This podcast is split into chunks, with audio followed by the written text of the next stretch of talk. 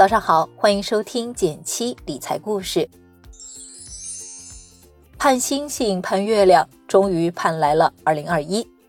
相信大多数人二零二零的计划都没完成，受了大环境的影响，情有可原。不过，除了大环境以外，也有一些常见因素阻碍我们达成年度计划。不必太过苛责自己，也要有进步的勇气。跟我一起见招拆招，合理计划二零二一吧。第一点，定制化，我就是 VIP。互联网时代之下，我们整天都在承受信息轰炸，从而引发焦虑，日渐头秃。我就是我，颜色不一样的烟火，我们每个人都独一无二。新年计划何必千篇一律？他要减到一百斤，我要尝十种新口味的泡芙；他要看十本书，我要鉴赏二十部高分电影；他要学瑜伽、普拉提，我要尝试一次冲浪。谁说新年计划都得有产出？体验也很重要，不单纯复制大众的思维，想想自己的目标和乐趣，再将它们组合为计划，会让你更有动力的去完成。第二点，既苛刻，放过自己吧。打工人们都对自己要求很高，希望尽可能多的得到提升，有时不免过于苛刻。有些常见的计划，比如减肥、学一门语言、练习一种运动。通常每一项都会耗费几个月以上的时间，这样的硬核计划过多的话，会让自己精疲力竭，可能还要影响我们的日常工作和生活。我的经验是，这类计划一年安排三四个，同一时间进行的最多两个，把计划按季度甚至半年分开完成，一步一个脚印。毕竟，比起十个计划粗略完成六个。还是四个计划精准完成四个，要有收获、成就感的多。第三点要量化，大饼要画也要分。明确好自己的新年计划后，还要对他们进行量化。量化就是定个数的意思。比如常见的减肥计划，我们都会对它进行量化。我要瘦到一百斤，我要减掉十斤，我的体脂率要到百分之二十五。学习一门技能，通常容易忽略量化。比如我要学会日语，怎么样才算学会了呢？建议可以定为我要学懂某本日语学习书，把里面的知识点都学会。又比如我要提高英语，这也很难定性，可以改为我要先学会三千五百个单词。定完了计划，还要把它拆分成小目标，分摊到每个月甚至是每天，因为随着时间的流逝，目标会变得越来越模糊。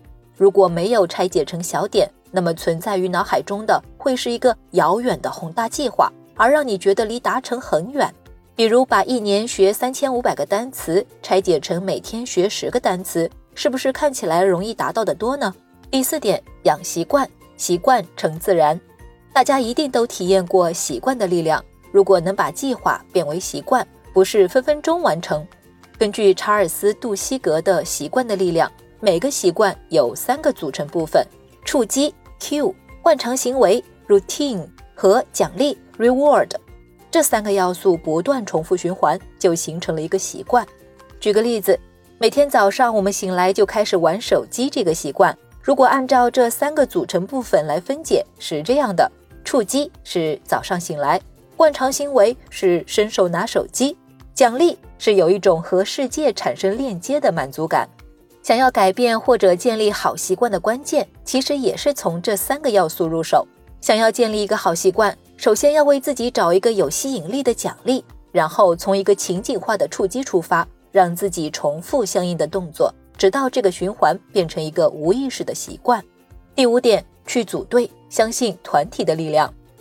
团体的力量常常能让我们更容易完成目标。大家还记得学生时代的八百、一千米吧？三五个好友一起跑，互相督促，鼓劲儿，一定比自己蒙头跑要容易完成。但如果你打算减肥，而你的室友天天吃 KFC，或者你打算早起，你的室友天天熬夜到两点，那就是负面作用了。所以经验告诉我们，一个计划在有了靠谱的同行者之后，成功的可能性就会大很多。为共同目标而努力的同伴，总能在你意志力薄弱的时候给予你力量。听完这五点，相信你的新年计划也定得差不多了。是不是跟钱有关的计划呢？只要跟钱有关，就离不开理财。简七推出的一元学理财二零二一第一期学员火热招募中，为期四天的课程有贴心班主任的全程辅导，除了音频课，每节课还都有相应的实操作业、理财加餐知识。